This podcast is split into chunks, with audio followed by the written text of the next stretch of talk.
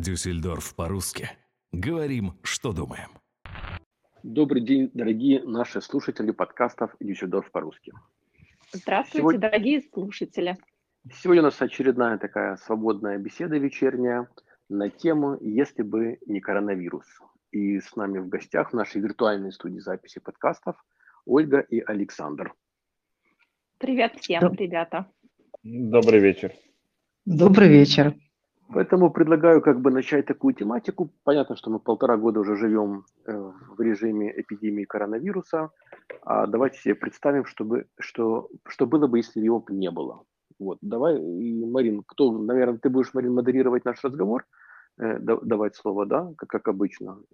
Ну да, давайте я буду говорить э, слово передавать. То есть мы все, в принципе, активно слышим э, друг друга, и получается, я просто буду давать слово. Давай, Артем, ты теперь. Э, меня начнем прям? Ну, конечно, ты же у нас заявил эфир. А, ну хорошо, тогда, может быть, какими-то частями разобьем. Э, я тогда начну с нашего проекта. Мы начинали наш проект в основном с видеоформатов, делали небольшие репортажи. Причем делали активно их и для нашего проекта, для, для других партнеров – и, конечно же, коронавирус очень сильно повлиял, потому что из-за норм социальной дистанции и ограничения количества человек, которые могут встречаться одновременно, пришлось нам эту тематику, в принципе, полностью закрыть, потому что снимать видео только когда два человека может быть нереально. Это должен быть оператор, люди в кадре, ведущие. Поэтому же, конечно, в этом плане коронавирус немножко нас отформатировал в другое Но с другой русло. стороны, с другой стороны, мы активно продолжили тему, которую мы начинали еще в 2017 году, это линию подкастов. Если раньше слово подкаст вызывал много вопросов, то сегодня, в принципе, это уже нормально. Радиоэфир, подкасты, то есть есть и плюс, и минус, но как бы начну такой коротко, что такое основное, как коронавирус повлиял, например, вот на мою и твою, в принципе, Марина, деятельность. Ну, мы про деятельность, про работу. Давай спросим Александра. Вам дадим мальчикам слово, мужчинам. Давайте, давайте. Ну, на работу повлиял, конечно, потому что мы сейчас работаем в основном с home office. Э, я работаю в IT, вот, и если раньше, как бы, ну, это и раньше было возможно, но раньше работодатели не хотели это делать, вот, то сейчас они это делают довольно охотно. Ну, сейчас же э, Меркель пытается всех заставить, но в, данном, в моем случае никого заставлять не надо было, довольно быстро перешли еще в начале прошлого года и я до сих пор как бы работаю на home офисе.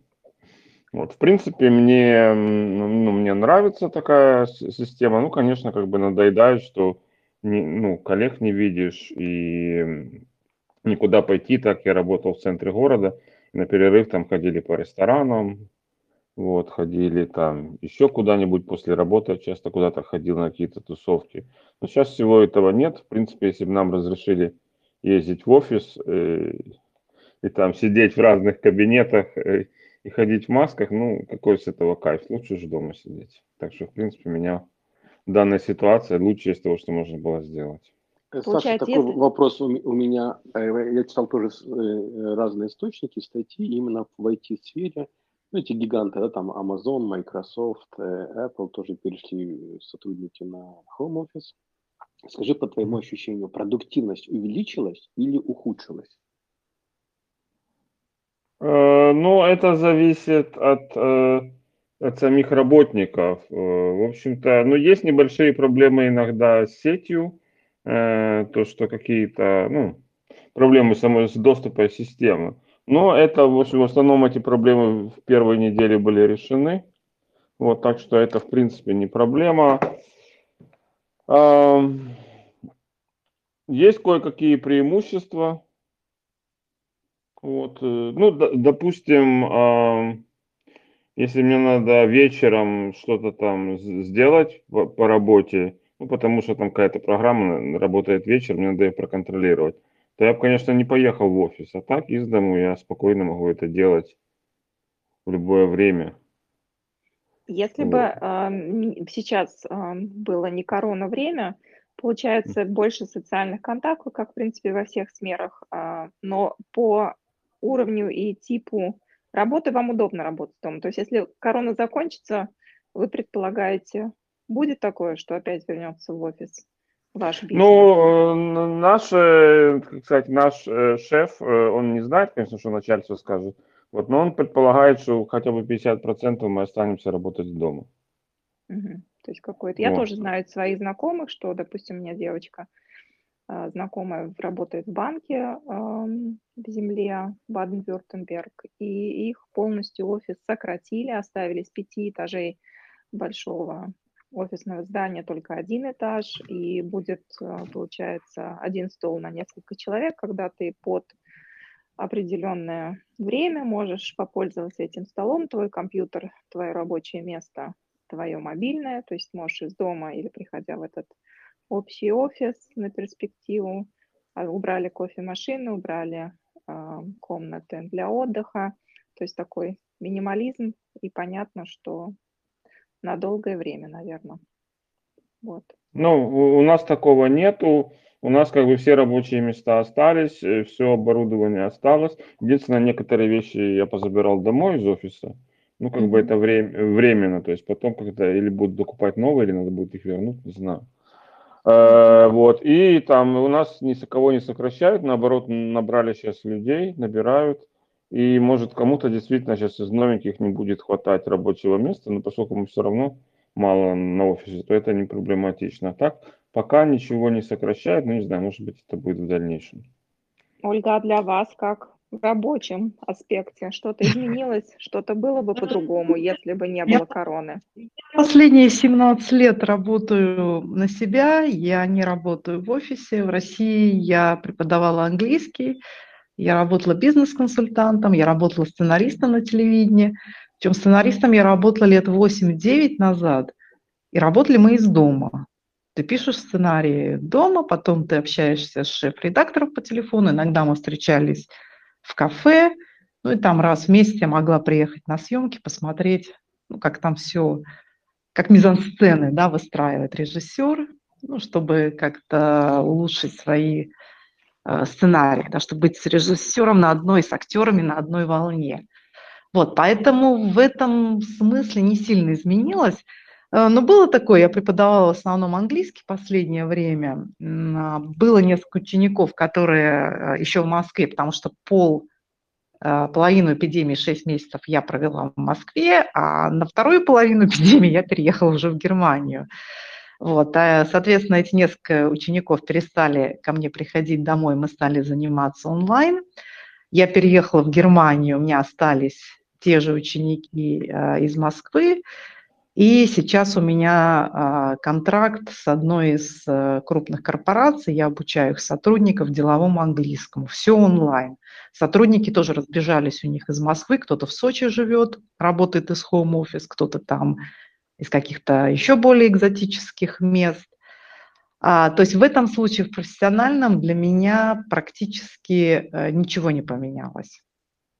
То есть, ну, мы со, со, собрались здесь такие, в общем-то, в принципе, не пострадавшие от коронавируса. Если бы с нами, наверное, был какой-то реставратор, который не смог бы перейти на доставку еды быстрого приготовления, да, то, наверное, у них были бы другие разговоры, рассказы. Я, допустим, работаю в клинике, э, был период такой, что переносились операции, э, сейчас как бы тоже подозревают, что будут э, опять приостановлены какие-то запланированные, но не очень важные хирургические вмешательства, потому что количество коронавирусных а, заболеваний растет, как нам показывают новости, да. Соответственно, меня, в принципе, на какой-то период коронавирус довольно-таки, на самом деле, тоже затронул. Но сейчас был период, когда чуть-чуть нормализировалась, поэтому будем смотреть, что будет дальше. Но если бы, если сейчас у меня Артем скажет, давай, что у тебя, кроме э, рабочих аспектов, я бы сказала, если бы не коронавирус, я бы, конечно, уехала в отпуск. Чего, наверное, очень многим не хватает, потому что мы все, наверное, устали уже, э, да, избалованы. Марина, а можно вам вопрос? Конечно. Вот именно потому, что, ну, срочные операции, понятно, делаются, то, что не срочно не, не делается. А вот как вот, ну, те люди, которые раньше обследовались и знают, что им надо срочно операцию делать, а, ну, они ее сделали. А те люди, которые не успели обследоваться, у них там что-то сейчас там, я не знаю, что-то их беспокоит, они идут к врачу, не обследуются и не знают, чем надо операцию делать. И могут так и помереть дома и не знать, чем они больны. Да, сейчас же очень большая статистика э, тех, кто пропускает свои плановые э, консультации, какие-то осмотры. Э, врачи переносят, да, то есть бывают такие случаи, ставится даже э, давно запланированная операция, там на 10, скажем, апреля, и ее периодически mm-hmm. переносят, находя всякие разные причины. Очень, очень много таких часто случаев, э, как со стороны пациента, так и со стороны клиники.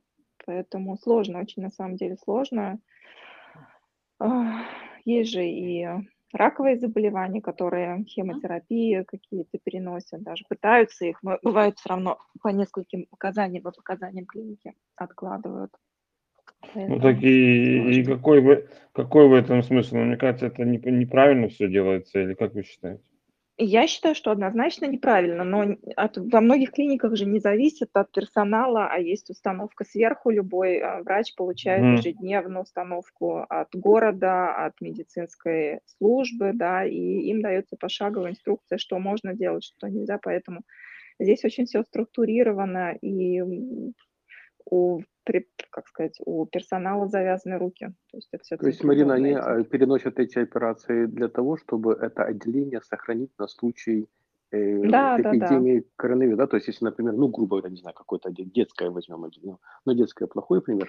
Ну, какой ну в каждой, нет, в каждой клинике есть просто интенсивные станции, да, где есть а, вот эти ИВЛ, где есть реанимационные отделения, и именно в них оставляют э, палаты, да, определенные, которые не затрагивают. А если идет э, плановая операция, у тебя всегда должен быть какой-то риск, э, может произойти что-то не то, у тебя должно быть койко-место в реанимации, да, поэтому все это очень сложно рассказать, но ситуация не, не из легких. То есть, ну, это как бы, получается, решает не клиника, а сверху, да? Не так, что, Конечно. например, каждая клиника в зависимости от своих э, Если, если мы не говорим условиях. совсем о маленьких, да, есть частные клиники, как там пластическая хирургия, какие-то, э, когда у тебя там одна операционная, и ты именно на, как частный врач. Мы говорим в основном о больших э, городских, государственных клиниках, потому что, в принципе, в статистику они именно попадают, да, мы не говорим о мелких клиниках. Нету дерматологической практики, даже если она самая большая в Северной Рейн-Вестфалии, у нее нет капацитета принимать коронапациентов. Мы говорим именно о городских университетских клиниках. Пока ты, Марин, отдуваешься за клиники, такой у меня к тебе вопрос, я, по-моему, тебе да. еще не задавал. Ты работала в клиниках до коронавируса и во время коронавируса. Mm-hmm. Слушай, когда вот уже наступила эпидемия коронавируса к вам, к, как работникам клиники, э, какие-то были изменения в, э, в плане санитарных мер усилены или все так же? Ну, там, может быть, там две, две, две, две пары перчаток одевать, масок, очки, не знаю. Там. В первое время, если вспоминать совсем прошлый год, то было, конечно, была жесткая нехватка э, даже санитарных, э, э, как это, Тёма, подсказывай, а, получается, средств. масок, средств, да, перчаток, не было дезинфекции, нам давали установки а, использовать, допустим, одну выдавали FFP2 маску на неделю. Да, было О. такое. Было такое, что я приходила в операционную и э, должна получала, получала одну маску там на несколько операций. Да. Абсолютно была нехватка средств, как и дезинфекции, так и перчаток, допустим, и масок. На данный момент все это в изобилии, могу сказать. То есть можно Сами уже не санитарно... только брать Но... и, и носить домой. Нет, никуда носить нельзя. Получается просто санитарные нормы. Ну, в самой, допустим, операционной как бы ничего не изменяется, как были строгие э, нормы, так они остались. За пределами, естественно, если это общая кухня, а, допустим, стол, а, за которым сидеть могли а, четыре человека перекусить между паузами, да, сейчас стоят щитки поставлены, то есть ты не можешь разговаривать, получается, разделили зону, раздвинули столы. В операции происходит так, что все, все вместе ходят, как, как и было. То есть там ты не можешь ни социальную дистанцию, никак, ничего. Изменить, все осталось так же. При входе в клинику, но сидят, записывают, смотрят расстояние между пациентами. И, в принципе, как везде, наверное. Я всегда удивляюсь, почему в продуктовых ничего такого жесткого нет. Для меня это всегда удивительно, что мы все там ходим, ну, в принципе. Ну, может, потому что в больнице изначально больных людей больше, и поэтому там больше вирусов и больше надо защищаться. Ну, нет, это однозначно. Если нет, допустим, с другой стороны, если сравнивать а, мое, мое юношество а, в Советском Союзе, а, я вспоминаю, допустим, родильное отделение, куда нельзя было абсолютно человеку зайти с улицы, да, а, здесь ты можешь в любое, даже любое отделение, ну, до короны ты мог зайти свободно, просто с улицы зайти, хоть в онкологию, хоть гинекологию, посетить близкого, родного, у тебя практически ничего не проверяют. А в Советском Союзе все-таки было это больше именно как больница. Там, где больница, там есть инфекция, нужно защищаться. Здесь такого никогда не было. Да, знаете, меня, я была во Франции, меня удивило, там то же самое. Мы пошли а, навещать одну пожилую женщину в палату, то есть ты входишь, не нужно, не нужно мыть руки, ничего не надо переодевать, обувь. А мы были с ее сыном, еще один пришел друг. Они сидят в палате, закурили. До, да, скажем только что до коронавируса, да. Да, да это было до коронавируса, да, да, да. И я так думаю, а, вот в Европе как все свободно. Я все... хочу дорогим слушателям и вам, если вы кто не знаете, посоветовать на случай госпитализации, э, даже если это не коронавирус-инфекция, чтобы на кого-то из близких родственников было подписано, э, получается, фольмах. Не обязательно ее делать э, нотариально, можно просто распечатать в свободном доступе Gesundheitsvollmacht называется, и подписать на кого-то из близких, потому что в случае, если вы попадаете а, в отделение немецкой больницы, и у вашего родственника, ваш родственник не выдал вам кому-то из семьи или кому-то из знакомых такую доверенность, получается, не будет доступа а, к информации. А, пациент, попавший в больницу, он является за себя отвечающим сам, если он по время без, боле... без болезни не доверил свою жизнь никому из близких, получается, что за него будет решать консилиум врачей.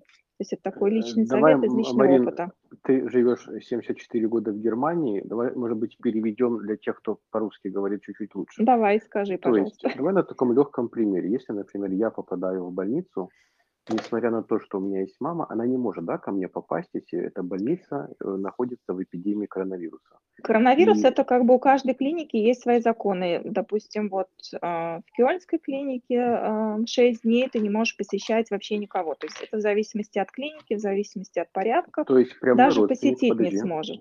Да. Э, Марин, да. Э, то есть я в больнице. Угу. Мой прямой родственник, мама, не может ко мне прийти, если у нее нету этой бумажки Фольмахт. Правильно я понял? Это мы сейчас говорим до коронавируса или в коронавирус? Это мы сейчас говорим в настоящее время. Ты же начала про Фольмахт говорить в настоящем времени.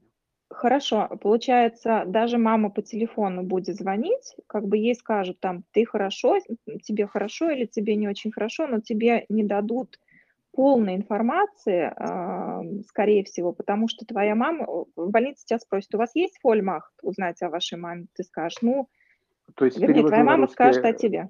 То есть перевожу на русский язык, что желательно иметь на каком-то из родственников такую, чтобы они имели эту бумагу, что если кто-то попадает в больницу, что не просто врач решает дежурный, а что со мной делать и, и как дальше будет, а у, у кого есть эта бумага, доверенность, они должны будут консультироваться с этим человеком, да, или хотя Совершенно бы давать верно. информацию. Хорошо. Но, но, но это в том случае, если ты сам не в состоянии высказать свое решение. Ну, бывают да, же такие так? случаи, что критически ты лежишь, да, что-то ну, происходит, ну, и ну, да. никого из родственников нет, мы все как бы думаем о том, что мы вечные, и многих пугает, что нужно именно идти к нотариусу и заверять такую нотариальную доверенность. То есть твой посыл в том, что эту доверенность можно, грубо говоря, я нахожу сейчас в Гугле эту доверенность, я ее распечатываю. Да, Gesundheitsvollmacht, да. да.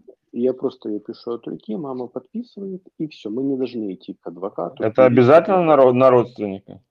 Нет, вы можете на знакомого, на кого-то, кто, кто, кто вам близок, и обязательно не просто написать, а лучше, чтобы заверило ее третье лицо, это, допустим, банк какой-то независимый или ваш банк, или даже почтовое отделение. Это абсолютно бесплатно, приходите с этой доверенностью, с документами и говорите, вот, я доверяю маме или я там доверяю сестре, и э, почтовый работник э, просто заверяет, ставит штамп почтового отделения. Ну, он заверяет свою... личности, да, что два человека, да. которые... То есть, то есть, опять же, подведем итог. Я могу распечатать эту бумагу, писать тебя, да. Марина, например, да? Да. Мы как она идем... называется? Где ее взять? Gesundheitsvollmacht. А ты, Марин, можешь потом в чате здесь в группе написать, либо дать линк. Да, я пришлю даже линк. Да, то есть я пишу твои данные, да, Марин, что вот э, да. если в случае чего, чтобы обращались к тебе. Мы с тобой идем на почту, бесплатно нам да. ставят какой-то штемпель, и это для больницы хватает? То есть, что это это для так? больницы хватает. Это не хватает угу. в том случае, если ты будешь, не дай бог, смертельно болен, и а, эта недоверенность не дает решать, а, отключать ну, тебя аппарат не, или нет. Недвижимость, но... да, это просто я бы хотя бы смогу узнать какие-то меди... То есть ты потерял сознание, допустим, угу. э, я смогу узнать, какие тебе лекарства дают, я смогу понять, какая терапия. Если у меня такой доверенности не будет, они смогут мне сказать, что ты мне не доверяешь, да, то есть ты мне не доверял или ты своей маме не доверял, а таких случаев у немцев, ну, к сожалению, да, очень много, угу. то есть это эмоции, это да, отмшут, и без этой доверенности понятно, что есть человеческий фактор, ее кто-то не спрашивает. Но если вот вы попадаете в реанимацию или куда-то, без доверенности будет практически невозможно получить информацию. А Скажи, лечение, а ты, допустить а, вас смогут, да, да. А человек, который с этой доверенностью имеет, он может навестить меня? Потому что я знаю, что так обычно не пускают сейчас никого, особенно во время увеличения ну, риска Я же уже сказала в начале, что каждая клиника решает для себя какие-то правила. Если человек лежит в палате... Э, Давай по опыту твоему скажем, они порешает сам. Ты знаешь такие, ну, без имен и фамилий, случаи, где отсутствие этой бумаги ухудшило ситуацию? Или наоборот, да, наоборот конечно. эта бумага, да, бумага да, помогла? Были, были, были случаи в моей практике, когда э, женщину переводили из одной клиники в другую, и никому из родственников не дали никакой информации, потому что не было доверенности, хотя это же была в возрасте женщина. То есть есть не один такой случай, а сейчас в эпидемию мне кажется, человеческий фактор играет очень большую роль как в положительном смысле, так и в отрицательном. Поэтому там, где можно перестраховаться, лучше, может быть, перестраховаться. Ну, вот. Это так, чисто ну, сердечный совет. Спасибо uh-huh. за, за совет. Всем, конечно, здоровья, но на всякий случай думаю. И да, Марин, ты, наверное, найдешь эту доверенность. Я ее размещу у нас в телеграм-канале. Uh-huh. И, и здесь мы разместим наши подкаст-студии mm-hmm. виртуальной, на всякий случай, чтобы он был в виде PDF. -а. И самое главное, повторюсь, что его надо заверять у нотара, да, то есть там или юриста. Да. Просто оно не решает в случае mm-hmm. смерти, смертельном каком-то там вопросе, оно не делать нужно нотариальную, ты не можешь с ней, э, говорю, там тут прописано, там все будет в принципе прописано, э, это стандартная форма. Есть также еще э, такая же стандартная форма на, получается, на ведение всех личных дел. То есть если человек попадает а, в больницу, опять ты не сможешь продать квартиру, не сможешь открыть счет, закрыть, но юридически ты сможешь хотя бы человека а, представлять, ну, не знаю, даже в компании по электричеству, по воде, там, в банковскую ну, какую-то вытяжку взять. Посылку можно ссылку, забрать будет, и почту Посылку проверить. можно будет забрать, да. Какие-то вот такие тоже. Есть такая еще, я ее тоже вставлю. Да, а, если не сложно, две эти найдешь потом и пришлешь, угу. чтобы на всякий случай было, тот, кто послушает, может быть, тоже воспользуется, тем более самой ну, информацией. Да. Еще у меня есть другой вопрос по отношению к больницам. Ну, одно то, что надо им какое-то количество там коек или врачей держать для коронавируса, а другое, я еще слышал такое, что в принципе принимают пациентов гораздо меньше для того, чтобы как бы они между собой не контактировали. Есть конечно. такое? Тоже есть, конечно, конечно. Они ограничивают и запись, и время приема, чтобы в, в комнатах ожидания не было людей, то есть социальное расстояние, чтобы люди, э, допустим, даже не приходили, если есть несколько врачей и невозможно сгруппировать э, как бы количество людей в артоцима э, в определенном количестве, получается, что даже текущий график, что один термин приходит на 5 минут, другой приходит на 15 минут, если это вот в одной клинике несколько врачей. То есть все в зависимости опять от помещения, от санитарных норм в городе, в клинике, от конкретно от руководства. Но ну, сверху ну, тут, идут э, очень много дистрикций. То есть получается, что среднее медицинское обслуживание населения в связи с эпидемией коронавируса по всем другим болезням резко ухудшилось. Ну, наверное, можно так чуть-чуть. Ну, не сказать резко, все равно врачи стараются и работают из всех сил, а, даже сейчас с этими, с, эм, с вакцинами, с вакцинацией, те клиники и практики, которые получили вакцины, они, в принципе, работают еще больше, чем работали, поэтому говорю, что люди Ну, тут вопрос в другом, как Саша говорил, что те, кто ждали своей очереди, например, узнать только о своем диагнозе, их будут переносить. И в некоторых случаях ожидания Те, которые не смертельные, да, да, да. Все ну а кто, а кто, кто знает, смертельный он или нет, если он еще не обследовался? Вот, может, вот у него, может, у него рак, он придет через год и скажет, уже поздно, проехали. Ну, это уже зависит все индивидуально, насколько вы настойчивы как, как личность и стараетесь свое здоровье. Если вам в одной клинике не дают э, результаты, не дают термин, вы звоните в другую. Если вам плохо, за вас ищет родственник, то есть здесь никто же не привязан к месту жительства, не дай бог, uh-huh. с кем-то что-то случается, uh-huh. он идет в Дюссельдорф, он ищет в Эссене, из Эссена он едет в Дортмунд, то есть это, в принципе, как... Ну, было, да, да, я, я согласен, что при желании добиться можно, но стало гораздо сложнее. Однозначно. Тогда такой вопрос, уйдем от медицинской тематики, вот что вам не хватает за эти полтора года из-за ограничений коронавируса? Я начну с себя сразу, так как задал вопрос – мне не хватает такого духа попить кофе тут в кафе и посмотреть на людей. Я просто в прошлом фотограф, и много снимков, таких как стрит-фот, я делал именно за чашечкой кофе. Всегда интересно за людьми наблюдать. И, конечно, вот этого вот э, духа, вот этой вот общей кофейни не хватает, ну, лично мне. Ольга? Мне не хватает общения. Мы переехали в Германию, я сходила здесь один раз в бассейн, но мне еще и спорта не хватает позакрывали всех кафе, и у меня настолько мало знакомых, у меня никогда в жизни так мало не было знакомых. Я всегда где-то с друзьями общаюсь, я легко сходила с людьми, сейчас я уже сомневаюсь, может, я уже все эти навыки потеряла. То есть я просто хочу общаться с живыми людьми, куда-то ходить, где-то сидеть в кафе, в пивной, в палатке, на улице. Ну, я хочу новых друзей в новой стране. И мне этого очень сильно не хватает. А, вот вчера я там свой велосипед настраивала на улице, вышел сосед с сигаретой и разговорился со мной. У меня было столько счастья, что вот стоит человек, мы с ним разговариваем, еще шутим, смеемся, там ругаем управляющую компанию. Такой заряд был аж до утра. Да. Марина, тебе что не хватает?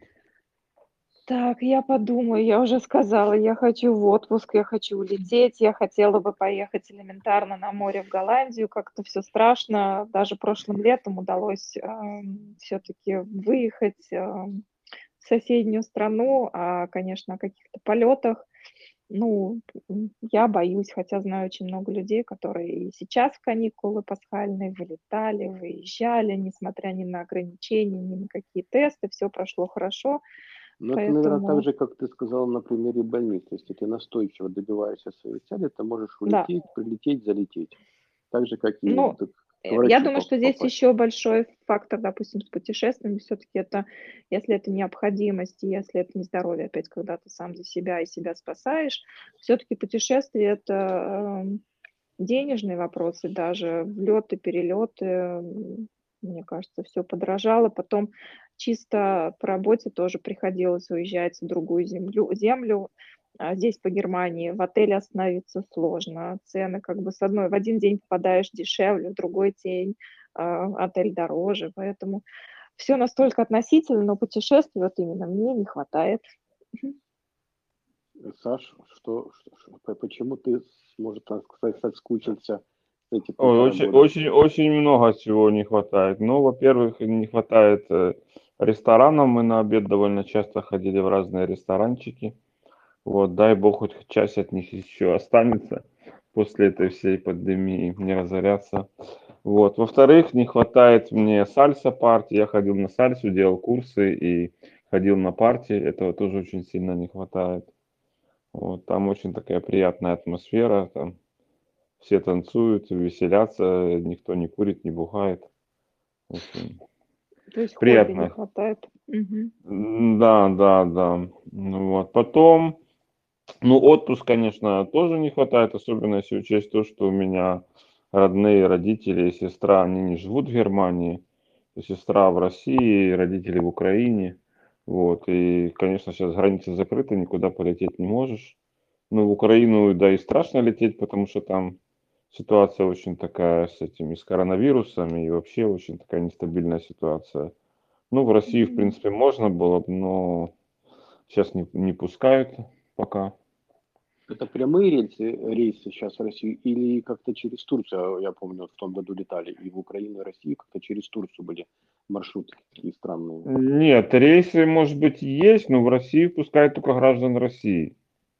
Я же ну, гражданин Германии, с гражданством Германии не пускают в Россию, визу не открывают сейчас, насколько я знаю. Но только если там э, по каким-то надо, если там в командировку, то, наверное, откроют. Но если ты просто там посетить родственников, тебе не А я сейчас, извиняюсь, перебиваю ваш разговор.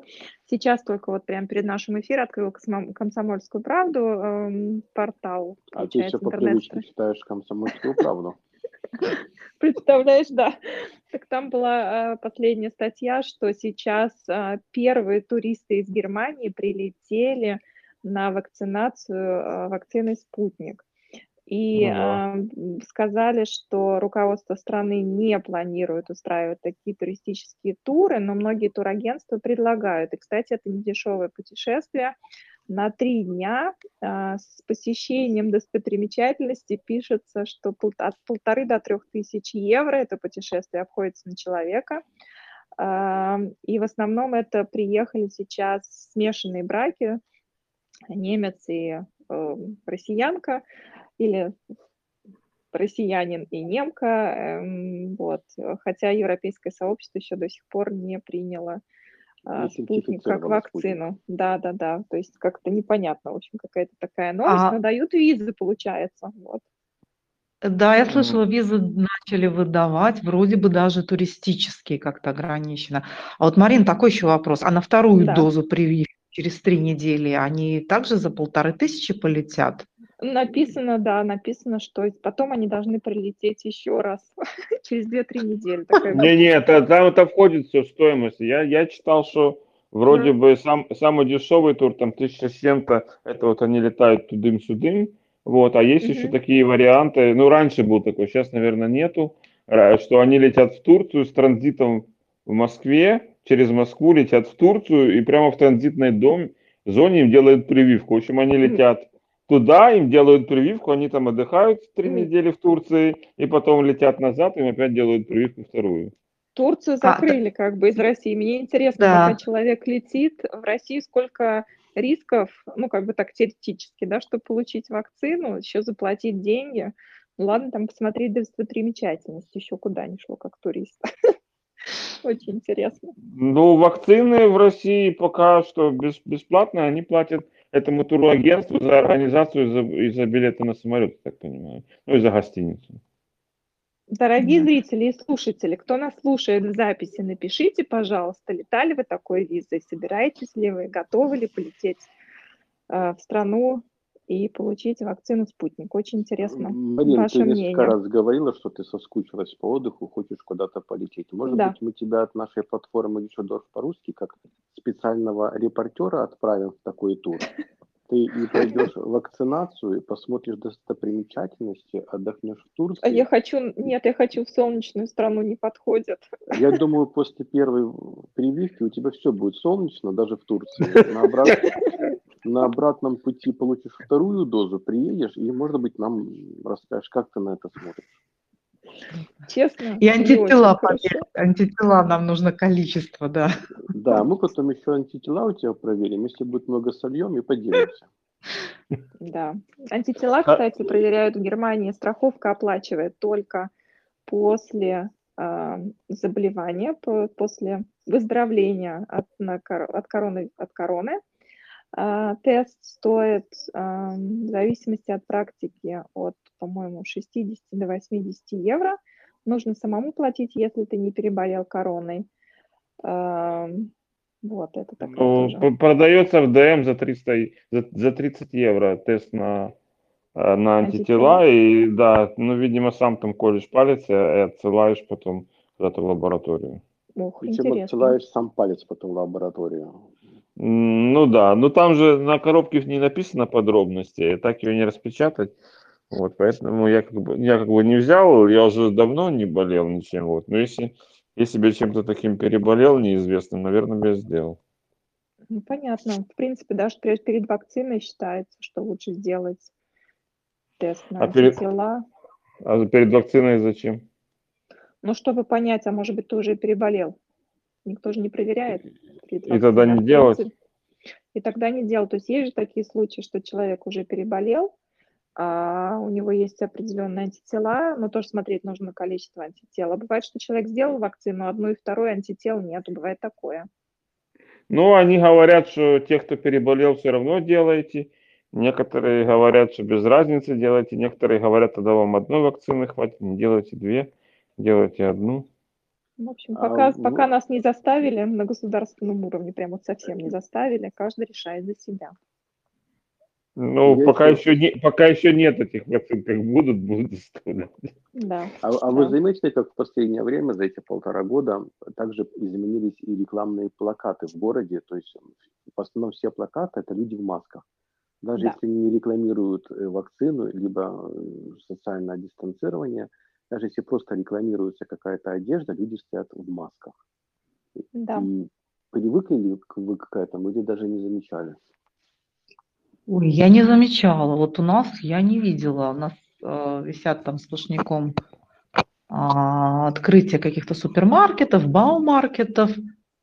А вот я посмотрю, да, то ли там людей вообще нету, то ли они без маски. Может быть, до нас до Эссена не дошло еще это веяние. Еще не одели маски, да, на модели. С, пони... с, пони... Э, да. с понедельника будет э, в Лидоле модная одежда, от это как эта фирма называется? А, Кэмп Дэвид. И вот ее тут на, на Лидоле, на рекламке рекламирует Дитер Болин. Он в очках, но без маски. Ну, Дитеру можно. Дитеру можно. Чтоб, Вообще... Чтобы его лицо узнали, ему нельзя было маску одеть на рекламу. Да. По городу нет, очень много. Я тоже очень заметила, что ну, призывают к социальной к социальной, господи, к социальному расстоянию. Еще я недавно прочитала, что сейчас вот правило, помните, тоже полгода назад, АХА регель, АХА, то есть Ахтен – это внимание друг на другу, да, а потом… Абштанд, нет? Абштанд, да, и гигиена. А сейчас еще есть буква а, Л, это фюлюфтен, это получается проветривать помещение. И так, и еще маска, наверное, М. Не помню, еще, еще пятая буква есть. То есть все тоже как-то меняется. Ну, уже... в, в, в общем, должен был прийти коронавирус, чтобы люди поняли, что надо мыть руки и проветривать помещение. И, и что в Германию завезли быстрый интернет. Да. А улучшился а... интернет, да, за последнее время? Нет, момент? ухудшился. А, а, а, нагрузки на сеть легли сумасшедший, и, конечно, он вот, ну, даже я замечаю, ухудшился, как и домашние. Я, я, я звонил только Водофон вчера и говорю так и так, что плохая связь. Ну, говорит, все сидят в хом-офис, поэтому плохая связь. Я говорю, а расстраивать вы ну, будете сеть расширять? Она, короче, мялась, мялась, потом сказала, что ну да, мы будем расширять сети, но это там в ближайшие 10 лет, не, не сейчас. У Демы есть на этот счет горячая новость, что скоро будут какие вышки строиться или какая Не, сеть? никакие вышки. Германия выделяет 700 миллионов евро на следующие 4 года на развитие и исследование сетей 6G. Ого. Э, так как правительство Германии понимает это как стратегическую платформу, что нельзя доверить эти вышки ни американцам, ни китайцам, поэтому они, немецкая сторона сама хочет исследовать новый формат связи. А сейчас 5G будут расстраивать дальше или нет? Ну, у нас был подкаст с Мариной. Э, мы не можем называть имя, фамилию. Человек работает в очень крупной компании телекоммуникационной, uh-huh. которая занимается сбором данных, вышками 5G и так далее. Сейчас их очень uh-huh. интенсивно, конечно, строят по Германии. Даже я где-то в открытом доступе находил карту. Ну, конечно же, не вся Германия. Что там была интересная история. Вот вообще показывает суть. Ну, я думаю, можно ее рассказать без имен.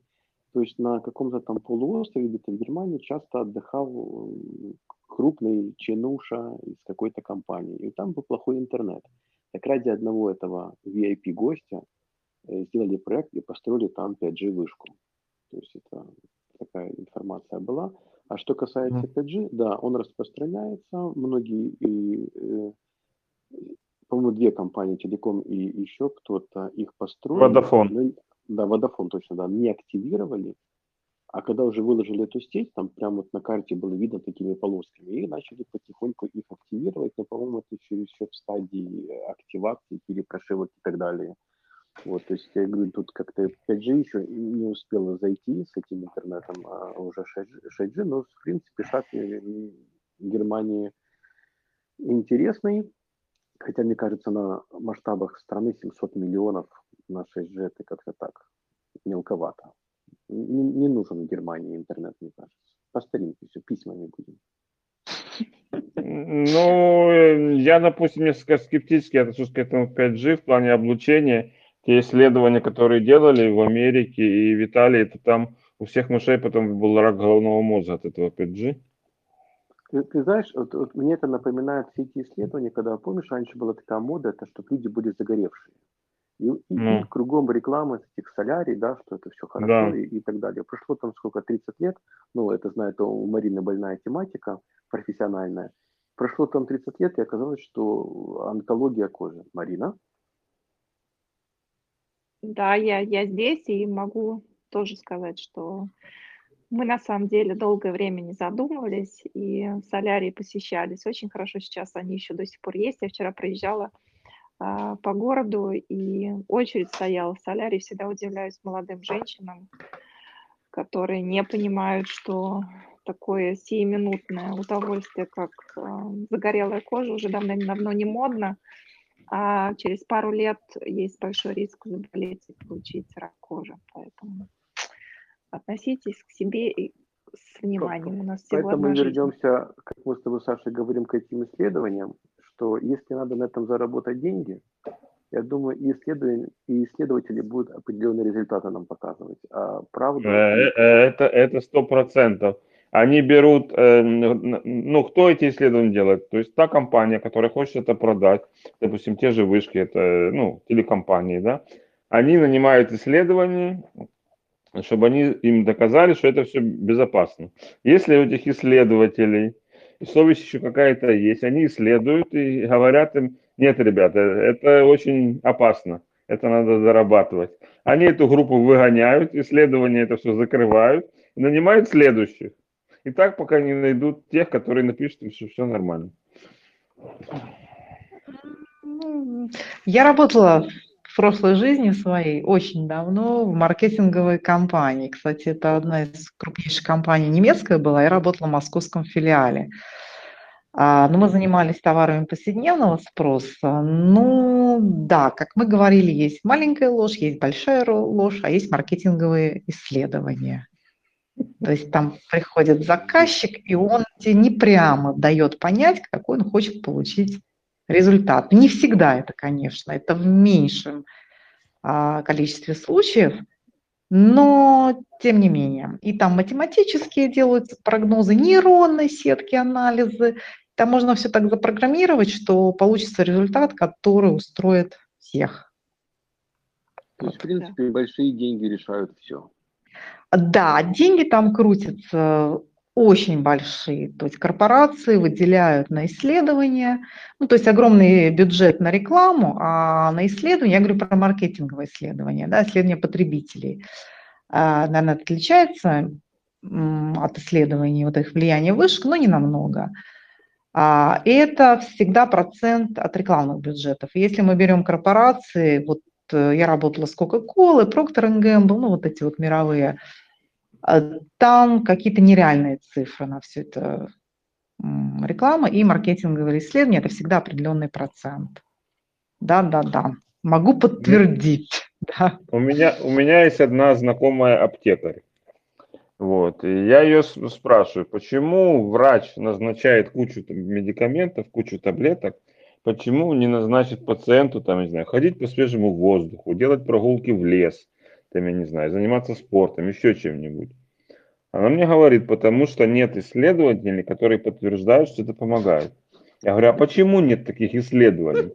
Потому что исследования оплачивает фарма, фармаконцерны. А, естественно, ни один фармаконцерн не заинтересован исследовать, помогает ли прогулки в лесу. Угу. Чему и о чем это значит? Значит, что и можно предположить тему нашего разговора, уйти от что бы нам не хватает, но прийти к тому, что коронавирус тоже, в принципе, управляемая тематика, о чем мы Ой, и подозреваем. Да? Эм, да. Ну, это, это, это, это само собой. Но это как бы не только коронавируса касается, это касается, в принципе, лечения как бы любого заболевания, да. что, э, что есть очень, особенно в Германии, там, Америке и в других странах, где есть сильные фармаконцерны. Там, где нет этих сильных фармаконцернов, ну, там, как бы, может быть, врач немножко больше имеет какую-то свободу. А, вы знаете, я бы не сказала, в России фармаконцерны ну, обрабатывают врачей. Mm, То тоже, есть да? даются, да, да, да, мне кажется, даже в большей степени, чем в Германии. А, им даются бонусы, причем денежные, различные, например, врачи, у меня подруга врач, им фармаконцерн оплачивает 5 э, дней в шикарном отеле проживания, 4 звезды, 5 звезд с полным пансионом. А их там обучают, да, что, например, от такого заболевания вы должны пациентам выписывать тот препарат, который мы производим, да, да. И еще врачи, когда отчитываются, сколько они там рецептов э, выписали вот этого вот препарата, если это рецептурный, то значит это хороший врач, он еще раз едет в пансионат. Угу. Ну, то есть э, ну, там немножко другое, там получается врачей просто подкупают, поскольку врачи там получают мало, они, получается, подкупают. Э, вот. А здесь по-другому. Здесь э, этого значительно меньше, но зато здесь есть, они подкупают не врачей, а инстанции какие-то, которые сверху там. Все это, это тоже это ВХО, этот, как она по-русски? Всемирная организация, Всемирная организация здравоохранения, да, и, и другие инстанции поменьше. И потом эти инстанции дают врачам э, все эти вказивки, вот, и если врач какую-то инструкцию нарушит, у него может быть большие неприятности. Ага, ну и это тоже, да, сверху тоже спускают, да, что, а, чем от чего обязательно нужно лечить, да. Но здесь, и вот здесь я как... существует э, как бы закон, что ты не можешь рекламировать, да, то есть ни один, ни один врач не может сказать, это хороший препарат, здесь это другой. То есть если в России есть такое, что какой-то врач говорит, вот пользуйтесь этим, понятно, что он, ну, проплачен, да, или как не, не то, что там рекламный ход, но ему лоббируют этот препарат. А здесь такого не, нельзя. Марина, здесь смотри, не... ну как нельзя? Ну, если я прихожу к врачу, например, у меня а, ну, Но он тебе а, а советует, конечно, то, что... Он не советует, он выписывает. То есть я прихожу, например, у меня там болит там средняя почка. Он говорит, есть лекарство один, я тебе его пропишу. Но также он может мне сказать, есть лекарство номер два, я тебе пропишу. А он, он очень часто бы... тебе будет говорить, даже по страховкам это видно, государственная у тебя страховка или нет. Есть специальные розовые бумажечки, на которых проплачивает государство. Или ты будешь идти, как за писали, купишь Понятно. более качественный препарат. Я, я, я о другом, что ты говоришь, что угу. они здесь в Германии имеют права рекламировать. А они не должны рекламировать, они могут просто ну, да. прописывать то, что им выгодно. Да, я даже не есть. буду знать, выгодно, невыгодно, рекламирует он. То есть он молча пропишет мне лекарство номер 7, потому mm что с него он будет иметь там какие-то бонусы, или, как вот Ольга говорит, вдруг он поедет на пятидневный отпуск в Геленджик. Немецкий врач поедет в Геленджик. Именно. И там он привьется спутником ВИ. Это мы закончим, да? Часовой наш диалог. Незаметно пролетел час. Марин, Дорогие... ты, как, э, ты как общаешься с медициной, наверное, ты подведешь итог и пожелаешь всем здоровья. Да, я пожелаю всем здоровья. Спасибо, что были с нами за участие в подкасте. Спасибо, что нас слушали. Пишите свои вопросы. А, думайте о следующих темах разговорах, чтобы вам было интересно с нами обсудить. А, я желаю вам всем здоровья и счастья, наверное, и радости все-таки каких-то а, приятных вещей в этой нашей сегодняшней жизни с коронаограничениями. И по нашим разговорам... Два линка на э, доверенности, да, которые мы да, разместим в, в Телеграме. Да, обещаю, что сделаю, как только закончим разговор. Всем спасибо, оставайтесь здоровы. Дюссельдорф по-русски говорим, что думаем. Всем спасибо, здоровья. Спасибо большое. До свидания, до новых встреч. До новых встреч, до свидания.